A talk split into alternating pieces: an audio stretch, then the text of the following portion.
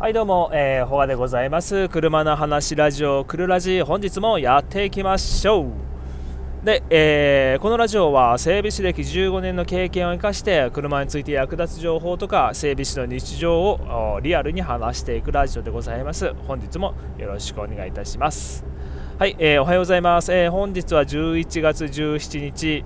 火曜日ですね、えー、火曜日はえー、いつものように早番の早出の日なの早番じゃないか早出の日なので、えー、と現在の時刻が6時半。朝方6時半でございます、うん、眠い。眠い寒い暗い、うん、もう冬っすね。はい、えー、じゃあ今日の話題なんですけど、えー、ユーザーレベルではこれわかんねえよっていう車検 NG 事例3つでお話ししていきます。はい。えー、っとねまあどれもこれヘッドライトの話なんですけど、えー、もうこれおそらくユーザーさんの判断では普通、うん、まあ、多分分かんない。分かんねえだろうな、もうめっちゃ、めっちゃ分かりづらいもんっていうのが、えー、最近体験したのが3つあるんで、それをね、お話ししていきます。はい、えー、ユーザーさんレベルでは分かんない車検 NG 事例3つ、えー、1つ目は、えー、ヘッドライトの光量不足による車検 NG で2つ目は、えー、ウインカーポジションで車検 NG で3つ目流れるウインカーで車検 NG この3つでお話ししていきます。よろしくどうぞ。はいでえー、とね1つ目の、え、ヘッドライト曇りによる光量不足というのでお話ししていくんですけどまあ、車検の時ってあのヘッドライトの、ま、光の強さとか光の向きなどを検査する項目がございます。大体どの車もこのヘッドライトの、まあ、光量はいいんだけどあのヘッドライトの向きこれはね必ず狂っています、うん、まあ20台ぐらい車検して1台全く調整しなくてうわバッチリじゃんっていうのがあるかどうか。っていうぐらいですね、もうほぼほぼ、ま、8割、9割ぐらいは、えー、ま、ヘッドライトの光の向きっていうのは狂ってます。でまあ、これはね、えー、調整すれば、えー、調整ネジがあるんで、まあ、調整ネジくるくるって回せば、まあ、それは問題ないんですけど、えー、この前あった厄介なやつが、えヘッドライトの曇り。ヘッドライトの曇りによってあの光量が不足しているってやつなんですよ、まあ、最近の車ほらあのヘッドライトがアクリル樹脂でできてるんで、えー、まあ、これがどうしてもうん新車からでも4年5年経ってくるとなんか若干あれなんかなんか汚ねえなっていう感じで。でもう10年も経ってくるともうあの黄ばんできますよね、うん、でこの黄ばみこれがね厄介でどうだろう。この黄ばみがどんどんどんどん重なっていく。プラスうーん、まあ、紫外線の影響でどうしてもちっちゃなひびが入るんですよね。あれ何なのかよく分かんないけど、まあ、そういうひびとか、えー、黄ばみ。で表面のあのー、ていうの？あれなんていうんだっけ？レンズか。レンズっていう言葉が出てこなかった。表面のレンズがどんどんどんどん黄ばんで曇っていくと、あのー、もうどんだけ調整とか磨きとか、えー、入れてももうそもそもの、あのヘッドライトの光量自体が不足していてもう車検に通らない、うん、っていうのがあります。一応ま規定としては6万4000カンデラっていう指定があるんですけどそれを下回る車は、えー、車検 NG です、うん、大体普通のそうだな、えー、まあ正常な一般的な車でもう車によっては20万カンデラとか、えー、全然あったりするんでそれからするともう半分以下ぐらいの、まあ、規定の数値なんですけど、まあ、それさえもちょっとクリアできない車っていうのは、えー、正直あります。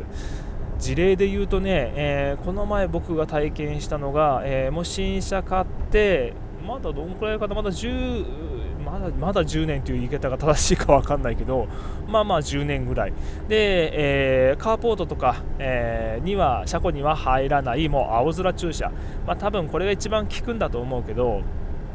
で青空駐車でもう10年以上乗ってる車っていうのでヘッドライトがもうすごい曇っててあの人間でいう白内障みたいな感じ。あらこれ大丈夫かなと思って、えー、ヘッドライトをま事前にね車検する前に光量をちょっとチェックしたんですけどやっぱ足んなくてその車が多分5万カンデラぐらいだったかな、うん、だから数値を、えー、下回ってて、まあ、ちょっと磨きとかしてみたんですけどやっぱどうしても、えー、回復基準値までしてくれなくて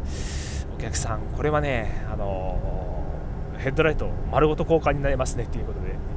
これ丸ごと交換になるとユニット交換っていうんですけど車によっては片方片方10万円からみたいなのも割と普通にあります。で高い車とか、えー、まあ、高級車の部類になってくると、まあ、それこそ片側だけで15万とか2つ合わせて30万。はあ？はあ？やばいっすよね。2つ合わせて 30万で。で車検の他のねあの他の消耗品とか、えー、重量税みたいな諸経費みたいなやつは全く含まれてないんでいやそれだったらもう買い替えた方がマシでしょっていう金額にマジでなってきちゃいます。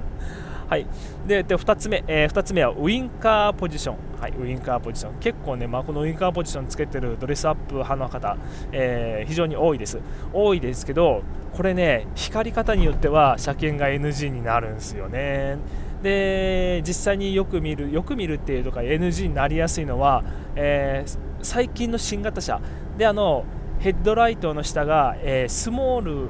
スモールつけた時にあのアイラインみたいな感じであの白くこう光るやつあるじゃないですか。スモールがね、うん、あの車にあのウインカーポジション方向指示器のところが光るように、うん、常時光るように、えー、するとこれ NG になるんですよ。なんでかっていうとあのこのオレンジの発光体自体は問題ないです、うん、問題ないっていうのが、えー、どっちか片方なら問題ないですよ。その白のアイラインの LED かウインカーがあの、まあ、スモールとして作動するように改造する。どっちかなら問題ないんですけどこれどっちもついちゃってたんですよね、白のそのアイライン LED はスモール LED はもう純正でついてるんでおそらく消すことはしない人が多いですね、えー、で僕が体験した事例だと、えー、現行のプラドランドクルーザープラドでウインカーポジションつけてる車だったんですけど、えー、白のアイラインの LED がついてる。でプラスウインカーポジションもついている、これすごく判断に迷いまして、えー、整備振興会っていうところに電話して調べてもらいました。するとあのー、どっちか、まあ、そのそれぞれのそれぞれどっちか片方なら問題ないけど両方いっぺんについてることが、えー、よくないっていうことで、えー、一応まあ社外品のねそのウインカーポジションの方は、えー、もう NG ですよっていうことこのこの場合は NG ですよってことを説明して、えー、取り外しいたしました。でこれは、えー、プラドに限らず最近の車は結構あのアイラインの白い LED、えー、スモール LED ついてることが結構多いんでこれはね結構ぶち当たる人多いんじゃないかな。はい。で、えっと、3番目は流れるウインカー。ね流れるウインカーもね増えたっすよね。えー、最近だとまあタントカスタムとか割と軽とかにもあのこの流れるウインカー入ってきてます。で当然高級車系とか、えー、まあ、例えばアルファードとかベルファイア、えー、レクサス系とか、えーと、CHR とかも入ってるっけ？でまあどんどんこの純正でも流れるウインカー、えー、ついてる車種増えてるんで、まあ、これをね社外品で後付けしてやろうっていうキットは結構出てます。で結構出てるんですけどこここもねまた光り方で車検 NG になるんですよ。っていうのがあの純正のウインカー流れるウインカーってよく見るとあの、まあ、例えば車体内側から外側に向けてこう流れるようにウインカーがついていくんですけどあれって発光体がどんどんどんどん増えていくんですよ。だから、まあ、例えば、えー、30センチの幅を流れるウインカーがあるとしてで、えー、0から0センチからウインカーが1個ポンって突き出してでそれからポンポンポンポンポンポンっていう風に流れる、まあ、その発光する面積がどんどん増えていくわけですよ。0から12345678っていう風に増えていってで増えていく過程で最初の012あたりの最初の方はずっとついてるんですよね。ついててでそれがついてる発光体部分がどんどんどんどん広がっていって最終的には、えー、一番長い、えー、面積が光ってでまた消えてっていうのを繰り返すんですけどあの社外品の中にはねこの前 この前僕見てなんだこれと思ったんですけどあの、最初の光る部分まあその3 0センチあるとしてで最初の0123で5センチぐらいまでは光るのかな？光ってでその後6センチに行った時に最初の0のとこが消えるんですよね。で消えてで、まあ、7がついて2が消えるみたいな感じであの最初に発光していたところが消えてでそれからこう外側の方に流れていくような感じなんですけどこれだと NG なんですよね、うん、最初に発光していた一番内側で発光していた部分の発光体が、えー、消える仕組みになってたのでこれだと車検が NG なんですよ。ちょっとね その理由は僕も深くは知らないんだけど、えー、これも問い合わせ、えー、した時にあの最初の、まあ、これもね分かりあの結構その説明感は、えー、作動の仕方っていうのは分かりやすく説明してくれたんだけどね、うん、最初の、うん、流れるウインカーで内側の方が、え最後までついてないとダメですよっていう説明を受けてあそれはね知らなかったと。思って僕も最近結構知ったんですけど、うん、これもね社外品の流れるウインカーとかを買ったりすると割と陥りやすい罠でございます。はい、えー、今日はそんな風にまあ全部あの光源光に対する、まあ、車検の項目についてちょっと話してきたんですけど、まあ、ユーザーさんレベルで、えー、これは多分判断ができないなっていうことを3つまとめてみました、えー、1つ目はヘッドライトの曇りによる車検 NG2 つ目は、えー、ウインカーポジション。これも光り方による車検 NG で3つ目流れるウインカー。これも、えまた光る方法による車検 NG がございますよといったことでした。えーとまあ、社外品、えー、純正品以外の社外品で、まあ、ドレスアップされる方向けにはちょっとした、まあ、トリビアみたいな、えー、話にはなってなったのかなと 個人的には思っております。はい、えー、じゃあ今日の話はここまででちょっと雑談入れたいんですけどあの僕 AirPods 普段使ってるんですけどこれをねこの前えー、本体のケースの部分はあのあるんだけど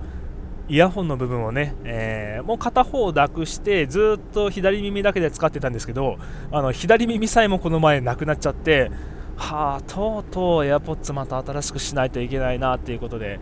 ずっとどうしようかなってまあ買えばねあまあどうせ買うなら新しい大第 2, 第3世代、第2世代だっけ？なんかの2万5000円ぐらいの AirPods Pro みたいな見た目のやつに、うん、あれ買おうかなと思ってたんですけど、あの昨日ね、あのジムニーをオイル交換を自宅でしていた時にあの車の下に潜り込むと 駐車場の下にねあのコロッと転がってる白い物体を見つけてなんじゃこりゃと思ってみるとあこれ 俺が 俺がなくした AirPods じゃんっていう昨日 AirPods 見つけまして、えーえー、あの AirPods 生活にまた戻れる、ことになったんですけど、えー、まあねちょっとまあ新しいの欲しかったなと嫁さんにも話してたんでもうあの AirPods ないと不便だからあの新しいの買うよみたいなこと言ってたんですけどまあ見つけちゃったもんだからあの しばらくまたそれでいけるねっていうことでもう結構ねこの AirPods もボロボロなんだけどと思いながら はいえー、冬のボーナスは今年はちょっと僕出ないんですよね。転職したばっかりだから。まあどうかな。うん冬の給11月か12月の給料で買わしてくれないかなどうかなっていうのをちょっと目論んでおりますというどうでもいい話でございました。それじゃあまた明日お会いいたしましょう。バイバーイ。